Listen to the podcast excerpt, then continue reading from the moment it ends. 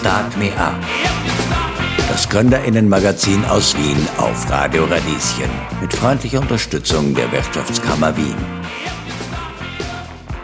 Willkommen bei Start Me Up. Mein Name ist Michel Mehle. Es gibt eine Gruppe von Menschen in Österreich, die findet schwerer einen Job. Sie werden als Konsumentinnen oft nicht wahrgenommen und vom gesellschaftlichen Leben teilweise bis ganz ausgeschlossen. Diese Gruppe umfasst 1,3 Millionen Menschen. Es geht um Menschen mit Behinderungen. Mein heutiger Gast will das ändern. Gregor Demblin ist selbst seit seinem 18. Lebensjahr im Rollstuhl. Er hat gespürt, was es bedeutet, wenn einem die Menschen nichts mehr zutrauen. Und den Entschluss gefasst, dass sich ihr Bild ändern soll und nicht seines. Heute führt Demblin ein Unternehmen mit 30 MitarbeiterInnen, die Menschen mit Behinderungen und den Arbeitsmarkt vernetzen. Ein ganz normales For-Profit-Unternehmen, das im deutschsprachigen Raum zunehmend bekannt wird. Aber ist das so leicht, Menschen trotz Behinderungen in den Arbeitsmarkt zu inkludieren? Und was gewinnen wir, wenn wir es tun? Gleich in Start Me Up. Start Me Up, das Gründerinnenmagazin der FH Wien der WKW. Die Mehrheitsgesellschaft schließt Menschen mit Behinderung aus. Dadurch berauben wir uns vieler Möglichkeiten, sagt mein nächster Gast. Welche das sind und wie wir das ändern könnten, dafür bin ich bei Gregor Demblin zu Gast.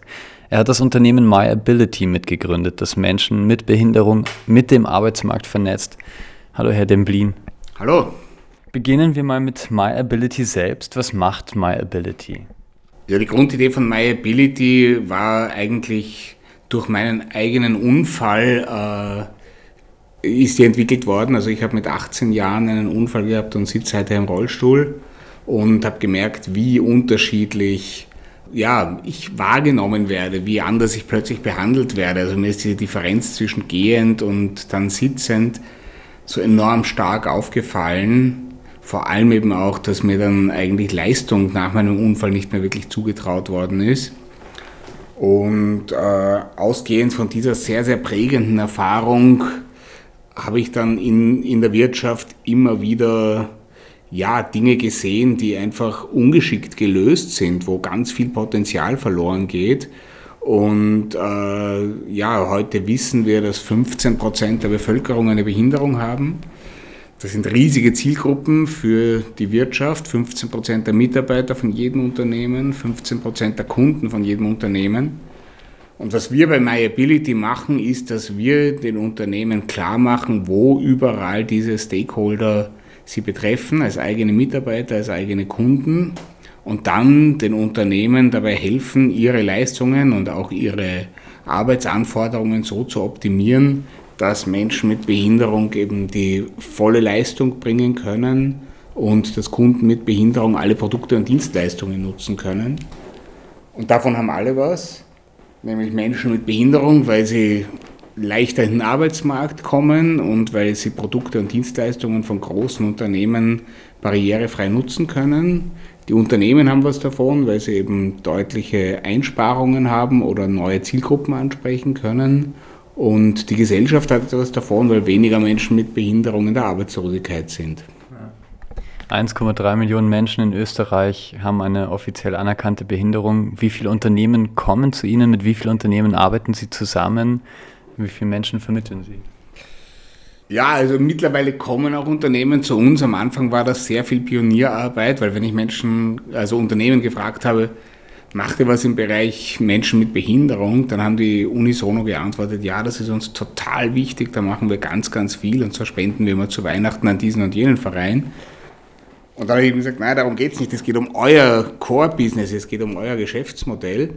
Und ähm, das ist viel Überzeugungsarbeit. Also dieser Weg von jemand mit Behinderung ist ein bemitleidenswerter Mensch, der von mir eine Spende braucht hinzu, das ist ein interessanter Kunde, das ist ein interessanter Mitarbeiter, ist ein langer Denkweg. Ja, wir haben jetzt in den letzten zehn Jahren, glaube ich, wirklich sehr viel Pionierarbeit in dem Bereich geleistet. Mittlerweile arbeiten wir in Österreich mit fast allen großen Unternehmen zusammen. Lange zusammen, sehr erfolgreich zusammen. Also es gibt keine Unternehmen, die nach so einer Zusammenarbeit sagen, das hat mir nichts gebracht, sondern die verlängern alle ihre Kooperationen aber es ist nach wie vor natürlich so, dass Behinderung ein Thema ist in der Wirtschaft, das nicht ganz oben auf der Agenda steht und dass wir nach wie vor auch sehr äh, viel Aufwand dabei betreiben, an die Unternehmen heranzugehen und ihnen eben das Thema mal näher zu bringen. Aber das Positive ist, wenn uns das mal gelingt und die Unternehmen das machen, dann machen die so richtig viel. Also das ist so der äh, ja, Proof of Concept von MyAbility, dass einfach die Wirtschaft einen riesen Hebel hat, Dinge zu verändern.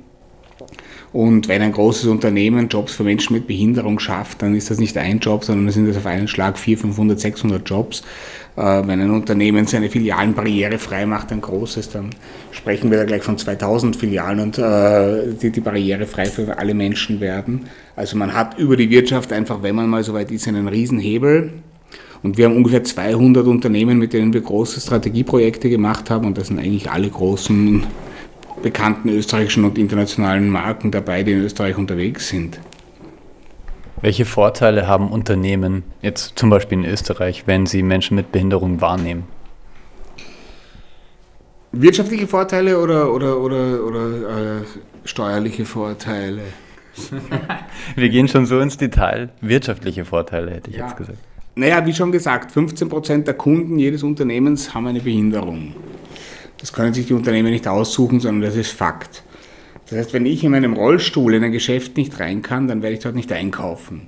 Wenn ein blinder Mensch einen Webstore nicht bedienen kann, weil die ganzen äh, äh, Shortcuts mit der Tastatur nicht funktionieren, dann wird er dort nicht einkaufen.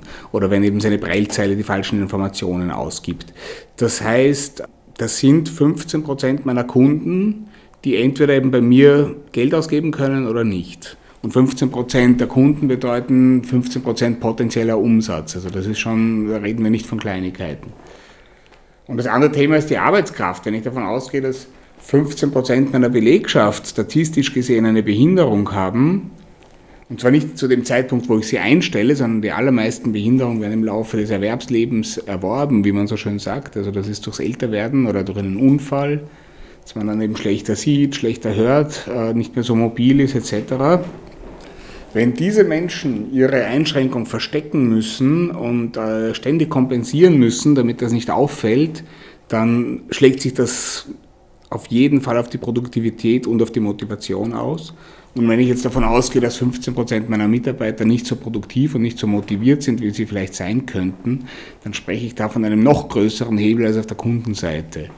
Das sind die zwei Punkte, die wir adressieren zufriedene Mitarbeiter, zufriedene Arbeitgeber und auf der anderen Seite Kunden, die mit den Produkten was anfangen können. Und das ist für mich dann auch wieder Teilhabe. Weil wenn ich mit der Bahn irgendwo hinfahre, dann ist die Frage, das ist eine Dienstleistung, ist die barrierefrei oder nicht? wenn ich Geld aus dem Automaten ziehen will, dann ist die Frage, ist er jetzt barrierefrei oder nicht? Wenn ich diese Dinge nicht selber machen kann, dann kann ich an der Gesellschaft weniger teilhaben. Das heißt, im Endeffekt geht es um vollwertige gesellschaftliche Teilhabe, die aus der Wirtschaft heraus ermöglicht wird. Ja. Wieso ist MyAbility ein gewinnorientiertes Unternehmen, kein Verein? Das liegt einerseits in der Genese, also wir waren am Anfang ein Verein, als es dann groß genug war, und das ist natürlich auch eine Haftungsfrage, wenn man große Projekte macht. Ähm, in einem Verein haftet im Endeffekt immer der, der Vereinsvorstand persönlich. War also naheliegend, eine GmbH zu machen. Warum ist sie gewinnorientiert? Das ist relativ einfach. Äh, wir waren am Anfang lange Jahre durch Förderungen finanziert und Förderungen lassen einfach in der Entwicklung und im Wachstum keinen Spielraum. Also man kriegt eine Förderung für das, was man gerade tut, aber wenn ich dann sage, da sehe ich ein Potenzial für ein neues äh, Projekt, das noch viel größer werden könnte, dann sagt der Fördergeber, das interessiert mich aber nicht, weil ich auf was anderes gefördert. Und gleichzeitig darf man, wenn man eine Förderung bekommt, auch keine Gewinne lukrieren. Das heißt, ich habe auch kein Geld, das ich in neue Entwicklungen reinstecken kann. Das heißt eigentlich, man hängt an diesem Fördertropf dran, ist vollkommen starr und unbeweglich und kann nichts Neues aufbauen. Und das ist mal etwas, was für ein Startup nicht, äh, nicht, nicht sehr sinnvoll ist und etwas, was äh, mir und meinen Gründungspartnern einfach komplett widersprochen hat weil wir eigentlich das Unternehmen in den ersten Jahren jedes halbe Jahr neu erfunden haben. Und da war die Förderung, die am Anfang sehr hilfreich war, dann eine, ein, ein Riesenhemmschuh. Das Zweite ist, dass wir dann auch international wachsen wollten, weil wir gesehen haben, in Deutschland gibt es einen Riesenbedarf an unseren Lösungen. In der Schweiz gibt es eine Riesennachfrage nach solchen Dingen, weil so wie wir das Thema angehen, aus einer professionellen wirtschaftlichen Sicht, äh, tut das dort auch niemand. Und das ist wieder ein Thema. Wenn ich dann gemeinnützig bin und Förderungen bekomme, äh, dann sagt der Fördergeber, das ist mir aber völlig egal, was ihr in Deutschland macht, ich zahle mit österreichischem Steuergeld ein österreichisches Projekt. Also durchaus verständlich auch. Aber das heißt eben weder Entwicklung noch äh, Skalierung und Wachstum sind in geförderten Projekten leicht möglich und das war der Grund, warum wir dann sehr schnell auf eine gewinnorientierte Struktur gegangen sind. Und das hat aber auch noch einen dritten Grund und das ist wahrscheinlich der spannendste, nämlich dass ich das Thema Behinderung aus dieser sozialen Ecke herauskriegen will. Ich will nicht, dass jemand mit Behinderung einfach äh, Mitleid hat und dann automatisch gleich ein Sozialfall ist. Und so wird das nämlich in Österreich gesehen sondern ich will, dass es einfach ein normales Merkmal wie viele andere ist. Der eine ist blond, der nächste trägt eine Brille und der dritte sitzt im Rollstuhl und das soll kein großer Unterschied sein. Das heißt, das, was wir machen, ist auf Augenhöhe mit der Wirtschaft aus der Business Community heraus professionelle Beratungsleistungen verkaufen. Und das heißt, das ist aus meiner Sicht einfach eine gewinnorientierte Tätigkeit. Äh, wir wollen Augenhöhe. Und das heißt, wenn ein großes Unternehmen Beratungsleistungen für, welch, für was auch immer in Anspruch nimmt, dann zahlt es dafür. Und in unserem Fall ist es eben halt das Thema Behinderung und da sollen sie genauso dafür zahlen. Also das ist eine Frage des Selbstbewusstseins für mich. Österreich hat seit kurzem eine ökosoziale Steuerreform, zumindest wissen wir, wie sie aussehen soll. Klimaverschmutzung hat einen Preis. Wieso ist das nicht so bei, ich sag mal, einem fairen oder gerechten Arbeitsumfeld? Super Punkt, ganz spannender Punkt. Erstens muss man zur Steuerreform natürlich dazu sagen, schön, dass es überhaupt mal eine äh, Ökosteuer gibt, äh, aber schade, dass die so niedrig ist. Ähm, und, und, und, und, dann gleich wieder an allen möglichen Stellen ausgeglichen und, und, und, und ausgehebelt wird. Denn ich habe das Gefühl, wir haben da wirklich nicht mehr viel Zeit, um herumzuprobieren und Kosmetik zu betreiben, aber das ist ein anderes Thema. Ja, warum ist, warum wird soziale Nachhaltigkeit, warum wird der kein Wert gegeben? Genau dort liegt das Problem. Beim Klima haben wir jetzt eben eine Lösung gefunden und das auch nur deswegen, weil einfach für jeden mittlerweile völlig unübersehbar ist, dass wir da ein riesen, riesen Problem haben und nicht mehr viel Zeit. Wenn ich mir anschaue, die Umsetzung von diesen ESGs, also von den Environmental, Social and Governmental äh, Vorgaben, die äh, jetzt mittlerweile ja momentan eigentlich in der Wirtschaft in aller Munde sind, dann fehlt einfach beim Thema Soziales aus meiner Sicht eben so einerseits die Messgröße und es herrscht sehr oft das Vorurteil, dass soziale Nachhaltigkeit nicht messbar ist, eben im Unterschied zum CO2-Ausstoß, der sehr wohl messbar ist. Das heißt, man hat hier eine gewisse Unschärfe. Ähm, dieses Vorurteil, dass das nicht messbar ist, stimmt aber nicht. Das, wir bei MyAtility machen das täglich, dass wir eine sehr komplexe soziale Nachhaltigkeitsdisziplin messbar machen und darauf basierend dann Strategien entwickeln in den Unternehmen. Also natürlich ist sozial messbar. Man muss dem Thema eben einen Wert geben. Genau das sind wir jetzt beim, beim Thema. Es ist, wenn, wenn ich mal anfange, es zu messen, dann kann ich auch messen, wie groß der Schaden ist, wenn ich das nicht tue. Interessanterweise hat die Europäische Kommission das erkannt und äh, in ihrer Taxonomy-Verordnung, an der gerade in Brüssel gearbeitet wird, eben wo im ersten Schritt äh, Klimanachhaltigkeit äh, von Unternehmen sehr detailliert reportet werden muss und im nächsten Schritt soziale Nachhaltigkeit, sehen Sie die zwei Dinge zusammen. Und das ist ganz richtig und wichtig. Ähm, das Problem ist, wenn wir zum Beispiel einen Menschen mit Behinderung in einen Job bringen und der bleibt 20 Jahre in dem Job, dann erspart das dem Staat äh, unterm Strich gerechnet eine Million Euro an Wohlfahrtkosten, weil der eben kein Arbeitslosengeld mehr kriegt, weil er selber einzahlt ins Sozialsystem und so weiter. Diese eine Million, da, dafür können wir uns aber nichts kaufen, sondern da kriegen wir vielleicht ein paar Schulterklopfer. Und das ist eben das Problem. Ein erfolgreiches Unternehmen wie MyAbility würde durch die Decke gehen, wenn man den sozialen Impact wenn man dem einen Wert geben würde. Warum das so ist, warum das nicht so ist, weiß ich ehrlich gesagt nicht. Wahrscheinlich, weil wir einfach eine andere Herangehensweise haben, nämlich dass wir sagen, das sind soziale Themen und da soll der Sozialstaat dafür verantwortlich sein. Aber das ist, glaube ich, keine nachhaltige, oder wie man sieht, offensichtlich keine nachhaltige Herangehensweise und keine langfristig funktionierende. Das heißt, wir müssen den sozialen Impact einen Wert geben, wir müssen den bewerten und es gibt auch die Instrumente dazu, die müsste man einfach nur politisch umsetzen. Es gibt die Social Bonds in UK zum Beispiel, die sind in UK, glaube ich, vor zehn Jahren ungefähr entwickelt worden. Da geht der Staat einfach mit dem Unternehmen eine Wette ein und sagt, wenn du es schaffst, 1000 Menschen mit Behinderung in den Arbeitsmarkt zu bringen, erspare ich mir eine Riesensumme und ein Teil davon geht zurück, wenn du es geschafft hast. Und mit diesem Geld kann man dann Kredite aufnehmen gehen und wirtschaften oder sonst Investments an Bord holen und das auch umsetzen. Also da, damit kann man solche Dinge machen. Aber das ist eben genau diese Grundlogik, die wir vorhin schon besprochen haben. Wenn ich sage, mit einem geförderten Sozialthema darf man keine Gewinne erwirtschaften, dann bin ich halt in einer ganz anderen Kiste drin, als wenn ich sage, das ist ein Wirtschaftsthema, das aus der Wirtschaft gelöst wird. Und wenn ein Unternehmen das sehr geschickt und erfolgreich macht, dann soll es dabei auch was verdienen. Und wir sind eben, also ich habe immer wieder in Österreich den Satz gehört, was ist Sozialunternehmertum? Seid ihr jetzt sozial oder seid ihr Unternehmer? Also die zwei Dinge zusammenzudenken, da sind wir leider anscheinend noch ein Stück weit davon entfernt. Ja. Wann kann das kommen, dass es einen Preis gibt für einen ungerechten Arbeitsmarkt? Ich hoffe, dass das eben über die EU-Taxonomy kommt, weil aus Österreich erwarte ich mir leider solche Innovationen nicht wirklich, die, die Strukturen lange schon kennend. In der EU, da wird sehr konkret darüber diskutiert und in diese Diskussionen bin ich auch persönlich involviert.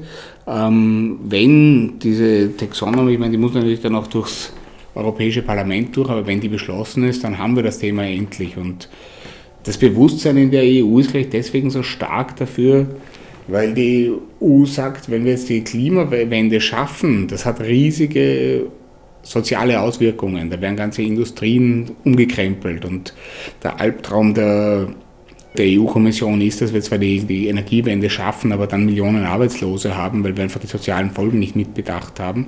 Und deswegen sagen sie immer, Grün muss zusammen mit Sozial gedacht werden. Und das ist meine große Hoffnung, dass sich das dann auch durchsetzt und das könnte sich dann recht schnell durchsetzen. Also das, äh, ich vermute, dass es in einem Jahr auch eine Social Taxonomy von der EU geben wird und dann haben wir ein ganz anderes Thema natürlich, weil dann die Unternehmen äh, verpflichtet sind zu reporten und weil es für sie sehr teuer wird, wenn sie nicht sozial nachhaltig sind. Und das ist, glaube ich, der einzig sinnvolle Weg, wenn man einfach langfristig nachhaltig als Standort bleiben will.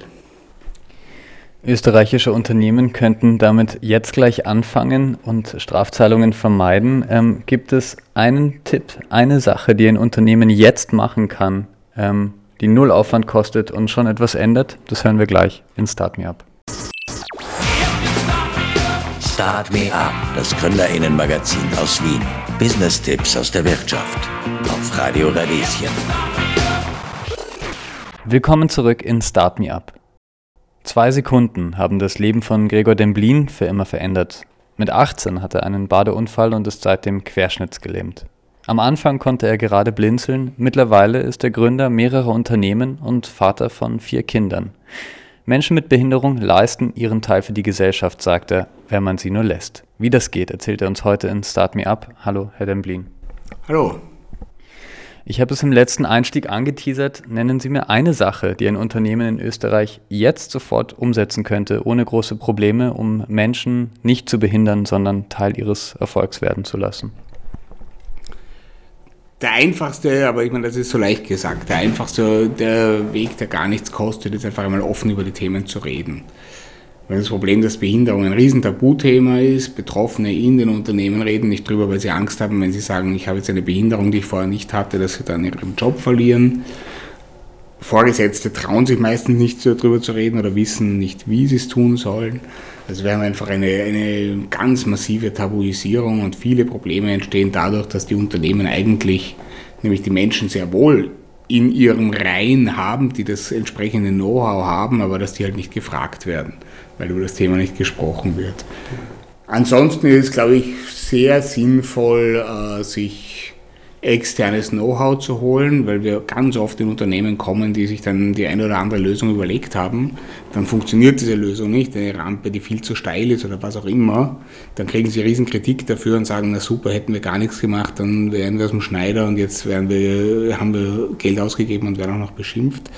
Also ähm, es ist sehr sinnvoll, sich Umwege zu ersparen und eben da gleich anzufangen. Und das geht zum Beispiel mit Unternehmen wie MyAbility sehr schnell und relativ schmerzlos. Äh, wir haben das gesamte Know-how, wir wissen, wie man so einen Prozess macht und wir gehen eben in die Unternehmen rein und sagen, was sind die Low-Hanging Fruits, was kann ich eigentlich völlig ohne Kosten umsetzen, äh, was ist für mich strategisch oder als Branche, als äh, Unternehmen wirklich wichtig, weil es 100% äh, Business relevant ist und was sind Dinge, die vielleicht nett zu haben sind, aber die ich auch in ein paar Jahren umsetzen kann.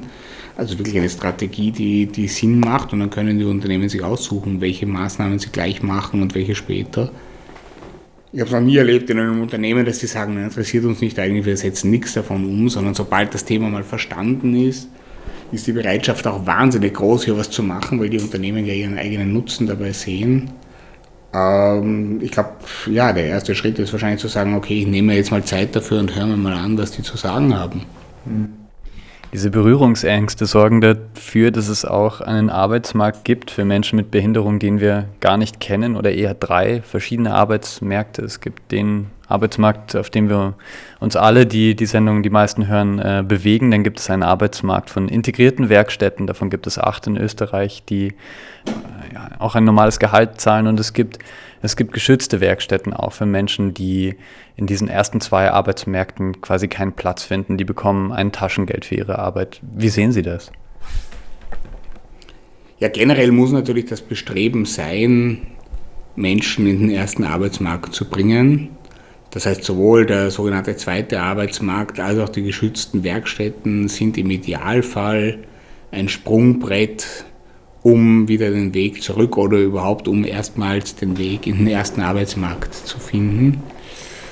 Ähm, ich habe lange auch im Sozialbereich gearbeitet, von daher kenne ich die Thematik seit vielen, vielen Jahren ähm, und weiß natürlich auch, es gibt je nachdem, von was für Behinderungen wir sprechen. Also wenn es um rein körperliche Behinderungen geht, dann sollte man eigentlich so schnell wie möglich wieder im ersten Arbeitsmarkt landen. Im Idealfall direkt nach der Rehabilitation. Aber es gibt natürlich auch Einschränkungen, die schwieriger sind.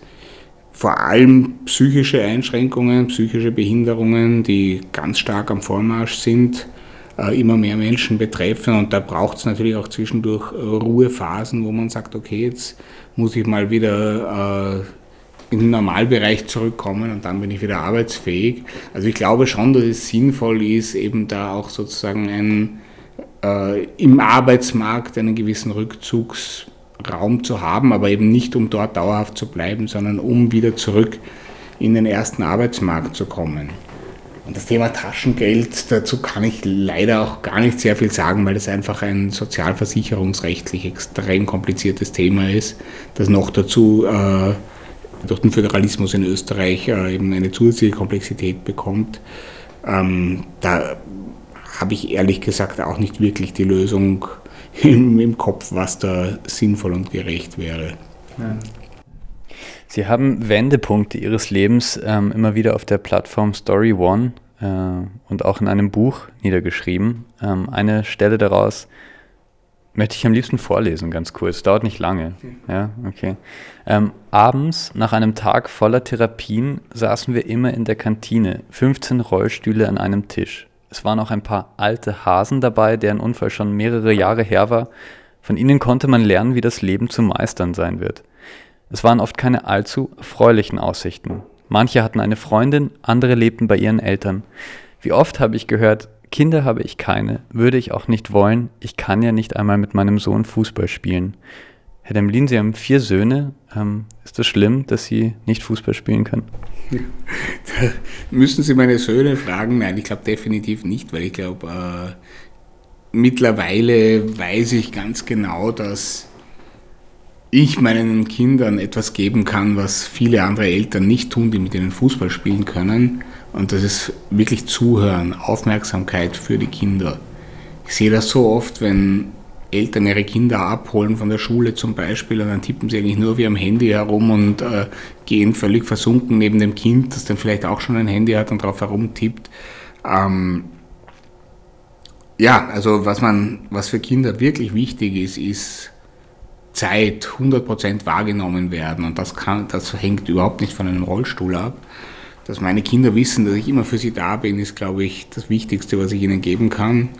Und im Endeffekt hat es dazu geführt, dass meine beiden ältesten Söhne, bei den Kleinen kann ich es nicht sagen, aber die zwei Ältesten Fußball hassen. Gut, das habe ich aber auch schon vor meinem Unfall gemacht. Also Fußball hat mich nie interessiert. Ähm, gibt Wichtigeres. Und ich glaube, guter Vater oder ein, gute Eltern zu sein, ist eben in erster Linie eine Frage der Zeit und der Aufmerksamkeit. Woher haben Sie eine Perspektive genommen, als Sie 18 waren? Gute Frage. Ich glaube, im ersten Jahr mit 18 ist mir das wahrscheinlich eh noch nicht so wirklich gelungen. Also man fällt schon in ein sehr, sehr tiefes Loch. ähm, wo habe ich eine Perspektive genommen? Ich meine, am Anfang einfach aus der Tatsache heraus, dass einem gar nichts anderes übrig bleibt. Ähm, mir ist bewusst geworden, ich habe nur dieses eine Leben und äh, ich muss jetzt das Beste draus machen. Dann war meine erste Perspektive, gut, ich werde wieder gehen lernen und dann wird alles so wie vorher. Also ich habe ganz lang an meinem Plan A festgehalten und habe trainiert wie ein Verrückter, um wieder gehen zu lernen, um in mein altes und gewohntes Leben zurückzukommen. Und als mir dann die Ärzte nach einem Jahr gesagt haben, das wird nichts, du kannst auch nicht mal mit der kleinen Zehe wackeln, obwohl du jetzt trainiert hast wie ein Wahnsinniger, da ist mir erst bewusst geworden, dass der Rollstuhl bleiben wird und dass das nicht nur so eine vorübergehende Phase ist, sondern dass es jetzt Teil meines restlichen Lebens ist. Und ja, das war eigentlich erst der Zeitpunkt, wo ich dann wirklich über Perspektiven nachgedacht habe und mir damals gedacht habe, gut, wenn das jetzt so ist, dann es hilft nichts, ich muss es akzeptieren, weil ändern kann ich es anscheinend nicht. Und ich werde jetzt versuchen, das Beste daraus zu machen und mein Leben voll auszukosten. Und das habe ich eigentlich seither versucht, so konsequent wie möglich auch wirklich zu machen. Wie viel Perspektive gibt da ein Job? Ich glaube viel. Ich meine, das hängt natürlich davon ab, ob einem ein Job Freude oder Spaß macht. Aber ein erfüllender Job gibt einem mit, Entwicklungsmöglichkeiten, gibt einem viel Perspektive. Also ich habe das Privileg, dass ich, ich habe meine Unternehmen selbst gegründet, aber dass ich hier in einem Bereich arbeite, wo ich das Gefühl habe, ich investiere meine Zeit sehr sinnvoll es ist jeden Tag was Neues, es ist abwechslungsreich, es sind ganz tolle Menschen, mit denen ich jeden Tag zusammenarbeiten darf. Das ist ein unglaubliches Privileg und sowas, ja, das bringt natürlich sehr viel Motivation und Perspektive. Ich glaube, dass ein erfüllender Job eines der wichtigsten Dinge für ein erfülltes Leben ist. Es gibt diesen Satz, du kannst alles schaffen. Wie stehen Sie denn zu diesem Satz? Im Prinzip behaupte ich das auch immer. Vielleicht muss man ein Fast ergänzen. Also ich bin überzeugt, dass man wirklich fast alles schaffen kann. Wenn ich jetzt behaupten würde, ich kann alles schaffen, dann hätte ich damals wieder gehen lernen müssen. Aber was ich auf jeden Fall, wovon ich überzeugt bin, ist, dass kein Traum groß genug ist, um es nicht wenigstens zu versuchen. Und das Lustige ist, also ich setze mich oft hin und überlege mir, wie wäre die perfekte Welt? Was, äh, was würdest du ändern, wenn, wenn du alle Möglichkeiten hättest? Und dann entwerfe ich so ein Szenario und dann überlege ich, was wären erste Schritte, um in diese Richtung zu kommen. Und es geht ja immer nur um den ersten Schritt. Sobald man mal anfängt, was zu tun, ergibt, sich der zweite und dritte selbst. Ich glaube, das ganz Schwierige hier in Österreich, in Mitteleuropa ist, dass man immer hört, was alles nicht geht. Das geht nicht und jenes geht nicht. Und ich habe jeden Tag hundertmal gehört, was alles nicht geht. Ich glaube, das, das Wichtige ist, dass man es mal probiert und dass man auch in Kauf nimmt, wenn man dabei mal auf die Nase fällt. Ähm, jedes Unternehmen, das aufgebaut wird, ist nicht von Anfang an perfekt entwickelt, sondern äh, man, man, man, probiert Dinge, man hat Rückschläge, man merkt, das funktioniert nicht. Aber wichtig ist, dass man es probiert und ich glaube, das ist der Antrieb, den wir hier in Europa noch viel, viel stärker brauchen. Also Mut zum Pioniertum, Mut dazu, Dinge zu tun, die vielleicht auch schiefgehen können. Also Mut zum Scheitern, das fehlt unserer Gesellschaft leider total. Sie sagen, die Digitalisierung wird den Begriff Behinderung in den kommenden zehn Jahren komplett verändern. Wie? Das hören wir gleich in Start Me Up. Start Me Up, das Gründerinnenmagazin aus Wien. Business-Tipps aus der Wirtschaft. Auf Radio Radieschen. Willkommen zurück in Start Me Up. 1,3 Millionen Menschen in Österreich haben eine anerkannte Behinderung. Sie werden in vielen Bereichen von der Gesellschaft ignoriert. Mein Gast sagt, dass wir dadurch unglaublich viel Talent verschenken. Gregor Demblin vom Unternehmen MyAbility. Hallo. Hallo. MyAbility bringt Menschen mit Behinderung und Unternehmen zusammen. Aber was eine Behinderung ist, das könnte sich durch die Digitalisierung verändern, sagen Sie. Wie meinen Sie das? Einerseits mal meine persönliche Geschichte. Als ich meinen Unfall gehabt habe, haben mir die Ärzte gesagt, in spätestens 15 Jahren können wir das operativ lösen. Gehen Sie jetzt wieder zurück in Ihr Leben. Sie haben jetzt nicht gegengelernt im Rehabzentrum, aber Sie sind jung und machen sich keine Sorgen. In 15 Jahren kann das die Medizin. Und wenn ich heute mit Ärzten spreche, dann sagen die, ja, in spätestens 15 Jahren kann die Medizin das auf jeden Fall. Ähm, das hat dazu geführt, dass ich dann im Lauf der Jahre am Anfang noch ganz intensiv alle wissenschaftlichen Berichte zur Rückenmarksforschung gelesen habe und im Laufe der Jahre dann immer weniger. Und vor vier Jahren habe ich zum ersten Mal, nein, vor fünf Jahren habe ich zum ersten Mal ein Exoskelett gesehen. Also so ein bionischer Anzug, in den man reinsteigt und der mit Motoren Gehen unterstützt. Ich habe das im Internet in einem kurzen Video gesehen. War sofort elektrifiziert und vor vier Jahren elektrisiert, wollte ich sagen. Und vor vier Jahren bin ich äh, zum ersten Mal in so einem, habe ich zum ersten Mal das selber ausprobieren können. Und das war unglaublich, das Erlebnis. Ähm, aufstehen, wieder die Welt von oben sehen, man vergisst, wie groß man ist. Und dann habe ich echt gleich 350 Schritte gemacht beim ersten Mal und äh, es war ein unbeschreibliches Gefühl, irrsinnig emotional auch. Und da ist mir zum ersten Mal so bewusst geworden, dass aus der Digitalisierung heraus diese ganzen Lösungen kommen, die ich mir eben immer aus der Medizin heraus gehofft habe. Und jetzt haben wir eben Exoskelette. Ich bin überzeugt davon, dass ich in zehn Jahren mit so einem Gerät normal herumgehen werde, das ist ein Rollstuhl ersetzt. Eines meiner Unternehmen unterstützt auch genau diesen Bereich und diese Entwicklungen, weil ich einfach einen Beitrag dazu leisten will, dass das so schnell wie möglich passiert. Ähm, es gibt aber auch andere Entwicklungen, und zwar jede Menge. Äh, es gibt künstlich gezüchtete Linsen, mit denen Blinde wieder Sehvermögen bekommen. Es gibt Implantate, mit denen Gehörlose wieder hören können. Es gibt so faszinierende Technologien, die eigentlich alle noch komplett in ihren Kinderschuhen stecken. Ähm, und deswegen bin ich überzeugt davon, dass ganz viele Behinderungen, von denen wir heute sagen, es ist eine Behinderung, dann nicht einmal mehr wahrnehmen werden, weil man gar nicht sehen wird, dass das jemand ist, der vielleicht eben einmal gehörlos war, weil der wieder ganz normal reden kann und hört. Und ähm, das ist eine Perspektive, die mich total fasziniert, dass eigentlich die Dinge, die in der Bibel als Wunder bezeichnet worden sind, eben jetzt durch Technologie möglich sind oder durch Technologie und Medizin. Diese zwei Disziplinen zusammengedacht, das ist ja unglaublich, was dabei noch alles herauskommen kann und herauskommen wird die Entwicklung wird immer schneller. Ja, also ich glaube, da werden wir in den nächsten zehn Jahren noch Dinge sehen, die man sich heute noch gar nicht vorstellen kann. Mhm. Tag to People heißt äh, das Unternehmen oder die Initiative, die Sie gegründet haben, ähm, ja, das erste österreichische Therapieprogramm mit äh, Exoskeletten in Wien. Ähm, also Tech to People. Daneben betreiben sie MyAbility, das auch eine Jobplattform für Menschen mit Behinderung ist, genauso wie eine Karriereplattform für Studierende mit Behinderung. Ähm, MyAbility selbst ist ein Beratungsunternehmen, ein Wirtschaftsforum. Greifen diese ganzen Konzepte ineinander oder da spragelt sie es manchmal auch ob dieser ganzen Felder, die sie bewirtschaften?